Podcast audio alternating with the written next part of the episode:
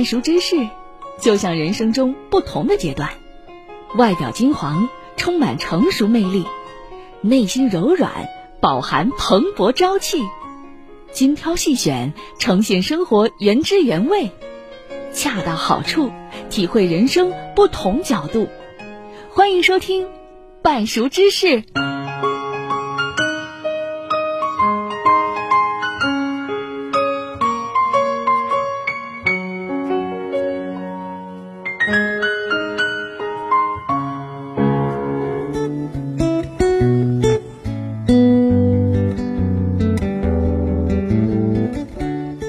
家好，欢迎来到今天的半熟知识，我是伟丽。今天呢，我们和大家来聊一聊热播的电视剧《繁花》。虽然呢，它已经播完了，但是热度仍然是不减。不仅大陆的朋友们爱看，在台湾的观众呢，也直呼这部剧非常的上头。首先呢，我们就来听一个片段的介绍。电视剧《繁花》是香港导演王家卫监制执导的首部电视剧。改编自长篇小说《繁花》，《繁花》以细腻的腔调、独具一格的王室美学，展现了上世纪九十年代初充满变化和机遇的大上海影像，讲述了以阿宝为代表的小人物在改革开放初期紧抓时代机遇、改写命运、拼搏成长的故事，以饮食男女、商战故事和方言叙事，呈现了岁月变迁下新上海滩弄潮儿的风采。和那个活力四射的锦绣年代。李丽小姐听说过黄河渡的来历，不到黄河心不死，我就来了。该剧播出后，在两岸观众中口碑爆棚。从剧情走向到拍摄技巧，从主创团队到剧中搭档，从演员妆造到插曲回忆杀，剧中出现的诸多特色场景、美食、方言、插曲及音乐，都成为大家搜索、讨论和追捧的热门话题。引发众多回忆和共鸣，并延展到线下的追溯和打卡。除了外湖呀，哎，要吃法国年糕呀。老王等那个包粽的时候吃这个，就以后就是排骨是排骨了，年糕是年糕了嘛。台湾网友也纷纷在社交平台发布观后感。有台湾网友称，《繁花》提供了一个独到视角，让他们深入了解大陆的改革开放和社会转型，以及在大时代影响下，上海青年人执着理想、勤奋进取的拼搏精神。也有台湾网友不无感慨地表示，《繁花》呈现了一个完全打破自己既有想象的九十年代上海。有网友称，质感像电影一般，叙事节奏紧凑。也有网友说，演员非常好看，剧情也很流畅。还有不少网友被剧中美食狠狠种草，排骨年糕、泡饭、油墩子、川沙鸡脚爪，看饿了，有空一定要去上海尝尝同款。除了网友讨论度超高外，《繁花》在台湾的爆火还体现于台媒对该剧的狂热报道。台湾时事评论员赖月谦在岛内节目中表示。《繁花》在保留传统的同时，加入了新文化的内容，这种张力让观众感受到当时上海的魅力。最重要的地方在哪里？因为上海市的整个现代化的建设是成功的，对，所以他把旧上海跟新上海做对比的时候，大家感受到新上海的这种现代性，嗯，然后保留这个传统性，两个完全不违背，而且新的建筑搭配的。旧的建筑，天哪，完全没有违和感。嗯，所以我觉得上海市是一个非常成功的新旧搭配的城市。那么从报道当中呢，我们就能听到这部剧确实在两岸引起了非常多的热议。今天呢，我也请到我的朋友李问来聊一聊这部电视剧《繁花》。李问好。哎，大家好，主持人好，我是李问，很高兴又和大家再次见面了。是的，那么前段时间呢，我看你的朋友圈啊，基本上就是每两三天的时间就会看到一条和《繁花》相关的评论。其实那个时候我心里就想，如果我要做这个选题的话，我就一定要请你来到这个节目里来聊一聊。那想必其实你已经看完了这部剧吧？是的，我是完整的追完了这部剧。嗯，那我想问一下，你看完这部电视剧之后，你对它的一个整体评价是什么样的呢？啊、呃，我感觉这部电视剧看起来很酷炫，非常精致，嗯，华丽，啊、呃，有一种文艺的这种气息在里面，但是又非常的刺激，嗯，可以说这部电视剧基本满足了一个男性所有的美好的幻想，因为它主要讲了两方面嘛，嗯，一个是风月，呃，一个是商战，就是讲这个爱恨情仇也好，讲这个商战传奇也好，所以它聚焦这两方面，就是非常吸引我。而且又是王家卫拍的，本身我也是王家卫的电影迷，所以啊，我就非常喜欢这部电视剧。嗯，那其实央视对《繁花》有一个评论哈，说《繁花》可能会在相当长的时间里成为孤品，这是一种比较高的评价了啊、呃。李问你是怎么看这种评价的呢？啊，我觉得央视这个评论还是非常中肯的。嗯、为什么呢？这部电视剧从王家卫接到。作家金宇澄《繁花》这部小说也是获得了茅盾文学奖，嗯，它的艺术价值非常的高，嗯，然后之后用了十年的时间打磨出了这个电视剧，嗯，可以说是十年磨一剑的精品巨制了，嗯，啊，同时我看这部电视剧的时候，我感觉这部电视剧其实是浓缩了王家卫电影里的所有的精华呀，基本上在这个电视剧里都有映射，你看它有这个《花样年华》，呃，《阿飞正传》也好。还有这个重庆森林的影子，以及一代宗师的这个感觉，嗯，就是你去看，不管是他从这个电影的镜头美学来看，它非常的有质感，还是他的这个插曲配乐选的都是一些经典的，一下子就能让人听完之后非常的拿捏人性和拿捏人的情绪，嗯，再一个就是他的这个方言叙事了，因为我看的是。那个上海语版的，沪语版，对沪语版的，虽然有的听不太懂，但是能看字幕，嗯，就是想听这种原汁原味的这种，对这种上海味道，这种上海的腔调，所以它展现了这个上海弄堂的这个市井的风貌，让你看了之后好像就回感觉到触摸到了上海一样。再一个就是他这个经典的台词啊，呃，王家卫的电影这个台词都是非常的出色的。是，而且他的特色，对对对，这种台词会让你回味无穷，或者是有时候让你醍醐灌顶。他用那样一种文艺范儿去讲出了一种很深刻的道理，非常的隽永。此外，我觉得他的这个服化道啊也是非常精良的。嗯，据说里面的一幅画都是这个专门从这个陈逸飞亲自画的画拿过来的。你想，一个道具就价值千万或者上亿的，这个很不简单。此外，这里面的这个电影的这个人物角色呀，因为王家卫非常会选演员，而非常会调教演员，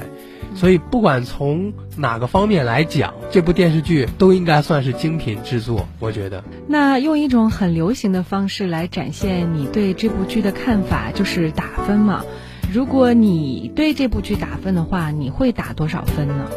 豆瓣我也有关注到，好像《繁花》在上面开分了，嗯、开了八点几分吧，好像不是很高。如果我打八点多分，应该其实算是偏高的分数了，已经。那是在这样一个水准的电影下，我觉得我能给它打到九分。嗯、那你对这部剧的评价确实比较高，因为我们说王家卫的电影，其实一般他都是用这个镜头在讲故事，嗯，去我们去感受他的那种氛围感啊，嗯，或者他的那种美感，嗯，一种艺术的腔调，但是。这部电视剧我看完之后，整体感觉它的这个叙事啊，就是它的故事脉络都是很清晰的，嗯，而且它用这样一种切片式的剪辑，这种起承转合，我觉得都非常吸引人，非常的完整，所以我我给它打到了九分。但是它的不足也是很多人觉得王家卫电影可能这种，呃，文艺气息或者是有有点用我们的话说有点装逼了 啊。呃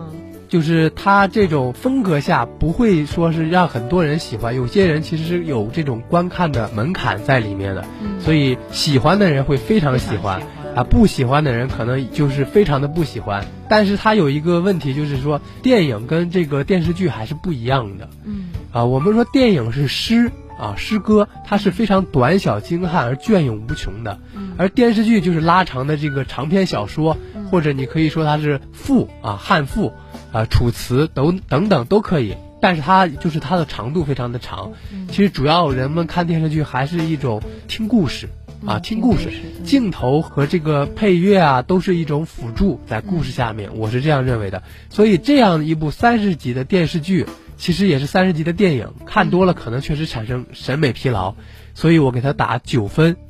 其实这个分数也确实是一个高度的评价了。那么我想问一下，你是否现在还对哪个场景特别有感触吗？或者是印象深刻的？我其实有很多场景都让我印象非常深刻。嗯，你像那个刚开始的时候，那个和平饭店嘛，嗯，还有，爷叔那个角色，爷叔就是背对着我们，然后他一个镜头啊、呃、移过去，那样一个就定格下，就像那种教父那种感觉，也确实符合爷叔在这个，呃，电视剧里的定位定位。对，再一个就是你看汪小姐她去深圳谈妥了那批啊、呃、牛仔裤的订单。呃，当他撑住窗户向范总打招呼的时候，那样的一个画面，我觉得也非常的感触。加上配乐那个再回首，那有没有哪一个角色会让你觉得印象深刻的呢？角色的话，其实更多人还都是喜欢宝总，啊、呃，包括我自己，因为大家看电视剧的时候，作为一个观众的话，其实是会有代入感的。嗯。但是我今天其实想跟大家分享一个角色，是马伊琍饰演的这个玲子呀。啊，这个玲子平时看起来她就像一个讨债鬼一样，啊，不停的去吸这个宝总的血。有有很多人还不解，就是她体现了这样一个女性，她又精明又市侩，非常的市井。但是我在这里面看到了玲子的另一种品性，她是一个非常的通透的人。呃，做事情这个断舍离非常的果敢，而且又是一个非常善良和重情义的人。你想，他把自己的这个好运啊，叫运道，都给了宝总，而且为宝总一直在这个地方守了这么多年，都没有去其他地方。他是完全有能力，就是重新开始的，但他一直没有。这个其实是他是宝总身后的一个避风港湾。很多男人在外面打拼，其实都需要这样一个安定感，这样的一个港湾的存在。你像宝总，他出入在黄河路也好，出入在南京路也好，都是这样叱咤风云的。呃，南京路的这个美好的佳肴啊，山珍海味，在剧里也是不敌这个夜东京的一碗泡饭的。可见玲子就是宝总的这个最后的一个后盾。包括宝总出车祸的时候，很多事情呢也都是由玲子摆平的。我觉得这样一个女人，我觉得其实是，啊、呃，也是非常吸引人的。嗯嗯。那我还想知道呀，就是呃，你对哪一句台词的印象会比较深刻呢？这个挺难选的，因为我这个人记台词记得不是很准。非要选一个的话，我还是选这个不想吧。呃，为什么选不想呢？因为这个词是上海话。我是第一次听到，因为我是个北方人。嗯，这个书里据说是大量描绘了这种不想，所以说不想有很多呃人生的这个意涵在里面，有很多丰富的这个阐释。简单讲，它就是沉默，或比沉默之外还有更大的一种意蕴在里面。嗯，所以我觉得还挺挺有意味的，短小而精悍。而且王家卫在这个《一代宗师》里呃有一句台词叫“念念不忘，必有回响”。从这个回想到不想，我想他用了十年的时间，也是十年之后的一个新的一个体悟，所以我想把这个不想作为我的这个今年的一个非常喜欢的台词。当然，他有很多台词啊，呃，很多这个文章里都有分析他这个台词，什么做人，包括赚钱等等一些台词，都非常的经典。是的。其实出圈的不仅只有《繁花》的剧情，它的配乐也是这部剧的一大看点。我想问一下李问，你比较喜欢剧里的哪一首音乐呢？嗯，很多人我看啊，都是专门拿出来这个王家卫选的这个歌做一些节目，对对，对，包括网易云也有一些合集，嗯，让大家重温一下那个年代的一些港台的经典的音乐。对，这里我给大家分享这个赵传的《我是一只小小鸟》。嗯。其实其实这个歌它非常的高音嘛，其实平时听起来可能在你生活学习的时候不是那么的最佳之选，但是它结合人物啊，会让你非常感动。这首歌应该是属于里面的一个角色叫淘淘，他是宝总的兄弟，嗯，啊，就是他的最好的朋友吧，可以说是。生活中不是每个人都会像宝总一样这么呃厉害，这么招人喜欢，或者想做的事情都能做到，这么神通广大。更多的人可能就是淘淘这样的平凡的人，想要飞却怎么也飞不高。他非常想摆脱自己的老婆，去向往那种自由的生活，但是最后他都飞不起来。但是这不影响他有一种对自由的向往，对现实羁绊的一种这个束缚啊的一种冲脱。所以我觉得这首歌能让很多平凡的人呃有一种共鸣感。对对，是这样的。其实我自己在看剧的过程当中呢，就感觉到歌曲是非常重要的，它往往会在一个很关键的时候成为烘托人物情感的一个呃重要的推手。歌曲有时候会结合一些真实的故事或自己发生的一些境遇。当这个结合起来，比如你失恋的时候去听失恋的歌曲，嗯、你会有非常的共鸣，嗯、那种辗转反侧、夜夜难眠，会感觉每一个歌词都写到你的心口上了。对对。比如你在一个人生非常得意、爱情事业双圆满的时候，你再去听这些失恋的歌曲，可能就没这些味道了。王家卫一个很厉害的地方，就是能把这个歌曲与故事完美的结合起来，找到一个非常恰当的点，然后同时释放出歌曲为故事服务、故事为歌曲服务的这样一个双向的奔赴，所以也让很多歌曲出圈爆火。你像近期的这个张学友在泉州的一个演唱会，就唱了《偷心》这首歌，这首歌其实难度很大。张学友平时是很少唱的，但这次因为受了《繁花》的影响，因为他非常爆火，所以也拿出来唱了。这个就是也再度的这个说王家卫不光捧人，而且还捧歌。对，是。那么我们接下来呢，就把这首《偷心》送给大家。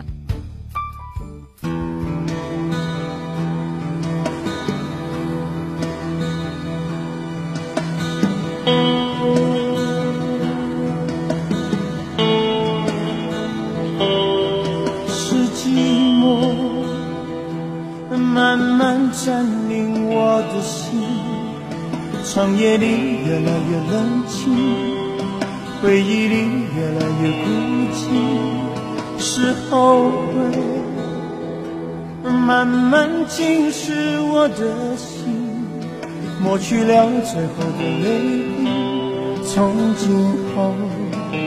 不再为谁哭泣。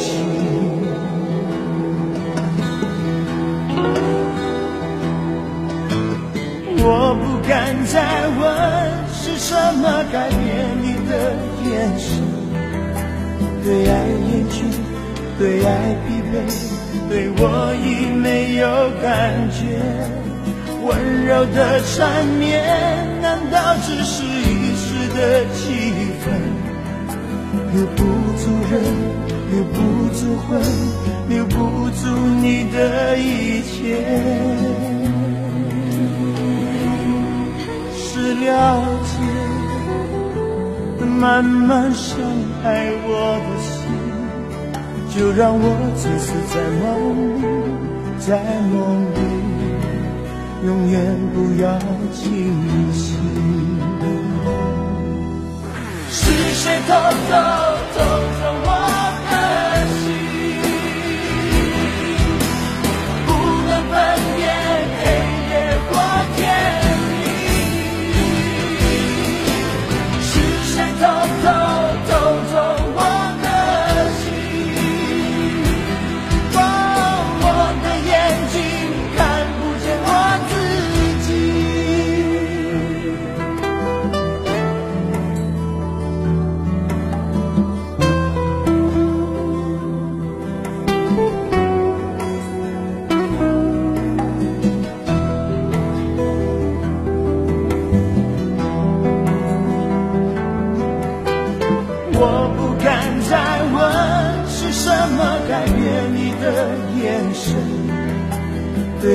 厌倦，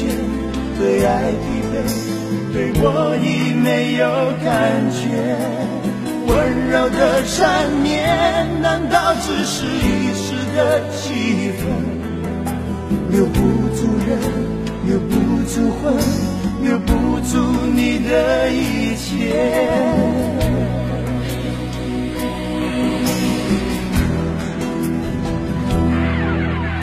是谁偷走。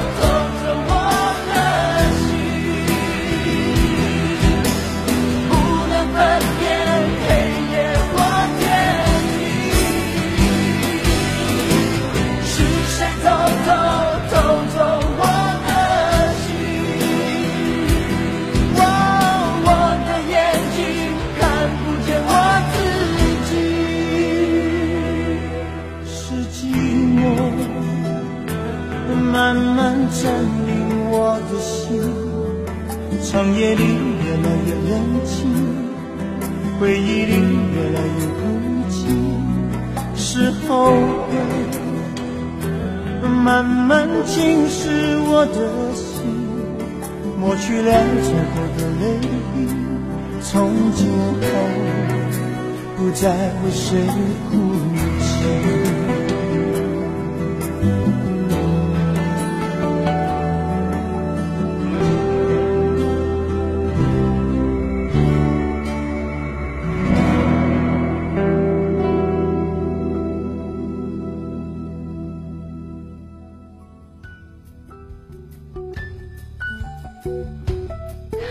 欢迎回来。那么我们在节目的开始呢，也有说到，《繁花》也深受台湾观众的喜欢。其中有些在上海工作和生活过的台湾观众呢，看到后都觉得非常的亲切，说这就是我到过的地方呀。他们认为呢，电视剧把上海那个年代的家具、路名、街道、穿着还有事件的发生都还原得非常好。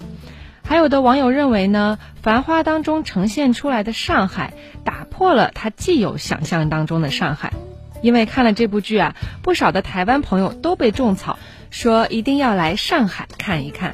李问，我想问一下，你觉得为什么一部讲上海的电视剧会在台湾爆火呢？啊，我觉得首先呢，是因为这部电视剧拍得好。嗯，呃，它确实非常的精良，而且王家卫在两岸非常的有这种号召力，他的故事剧情包括他的镜头美学都非常的吸引人，所以引起台湾观众的这种喜爱。其次，呃，我觉得对许多台湾观众而言，《繁花》提供了一种呃一个视角，通过这个视角让我们去了解上海或者了解大陆这样的一个经济的变迁，特别是在改革开放。包括这个剧里提到的时间点，就是邓小平南巡结束，九十年代社会的这种转型，上海的这样一种蓬勃的发展，以及在这个大时代背景下，上海青年人，就是宝总啊、他们这一代的上海青年人，他们坚持有自己的理想呀，他们为了财富而去打拼呀，这种积极奋斗的精神，对台湾观众有一定的共鸣。呃，之前不是有一个非常火的歌曲吗？叫《爱拼才会赢》。对对对。啊、呃，就是闽南歌嘛，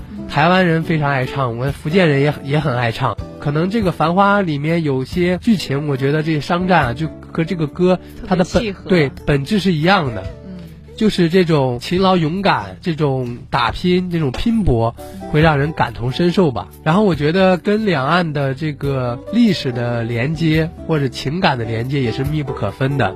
我们知道上海跟台北。这两座城市其实是经常有很多往来的，有一个叫上海台北的双城论坛。对，双城论坛。而且上海和台北也代表着大陆和台湾两个现代化城市发展比较好的一个典范吧，所以应该有着更多的城市记忆啊。因为我是去过上海的，也去过台北。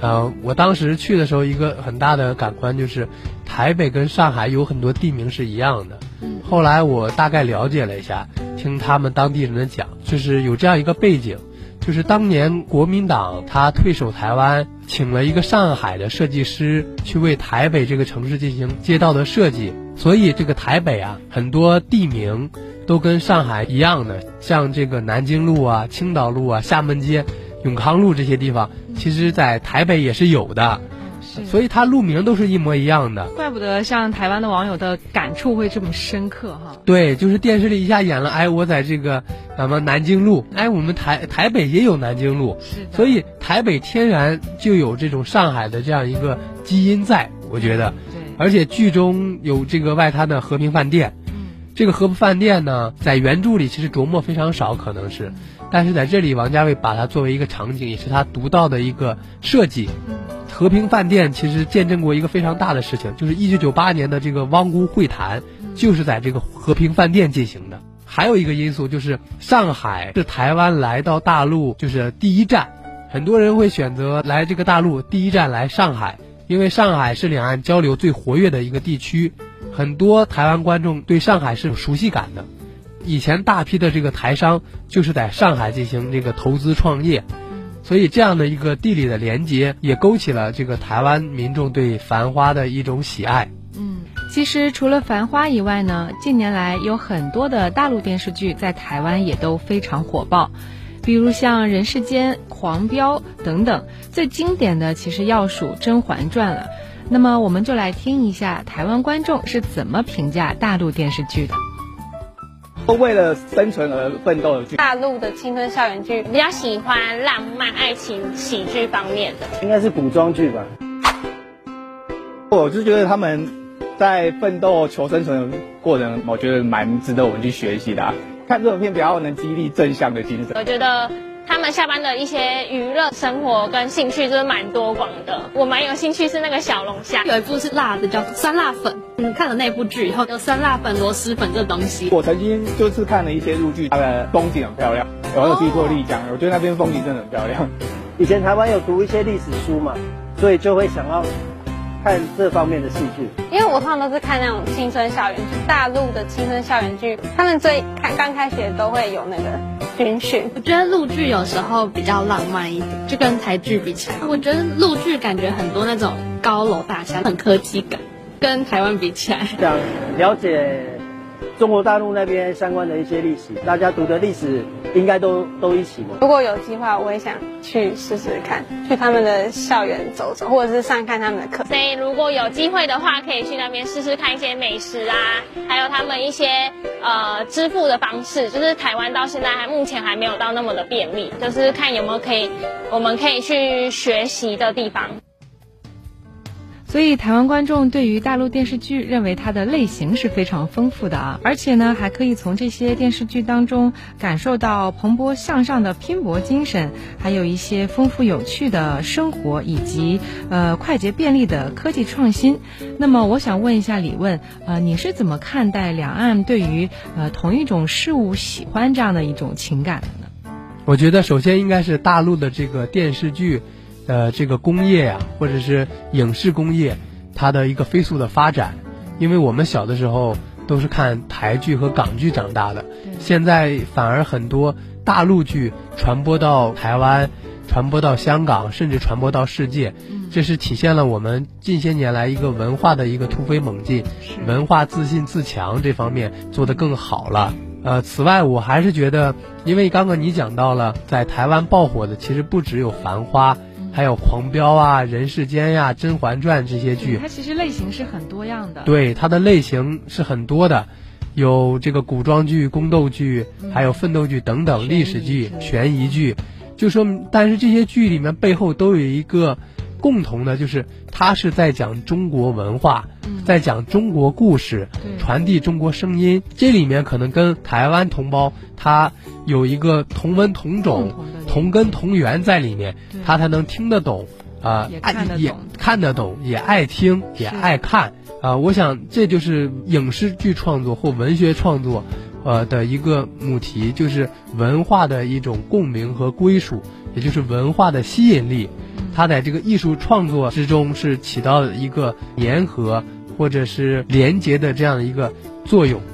就是两岸民众的这种心灵契合，它是这个刻在骨子里的一种契合，就是我们说的那种基因在，因为它的根在，所以才会有台湾民众近来非常喜欢这个大陆的这种影视作品。嗯。那么其实，呃，人们往往对一件事情的喜爱都是外在的一个表现，真正让我们产生喜欢的感觉呢，就是你刚才说的认同所带来的。正是因为，呃，两岸的同胞有过相同的一个经历，有着共同的拼搏努力呀、善良自强的人文价值等等，才会对同样的一部电视剧以及同样的一种现象产生极大的共鸣。啊、呃，我想这就叫不是一家人，不进一家门。嗯。那么我们今天的节目也就聊到这儿了，非常感谢李问今天来到这里和我们一起来聊《繁花》，感谢李问，谢谢主持人，谢谢大家。那么节目的尾声呢，一首好听的《再回首》送给大家，我们下一期再会。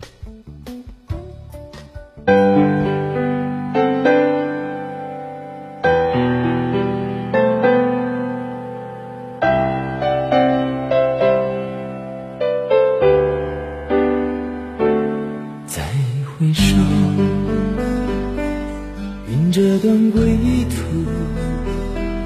再回首，荆棘密。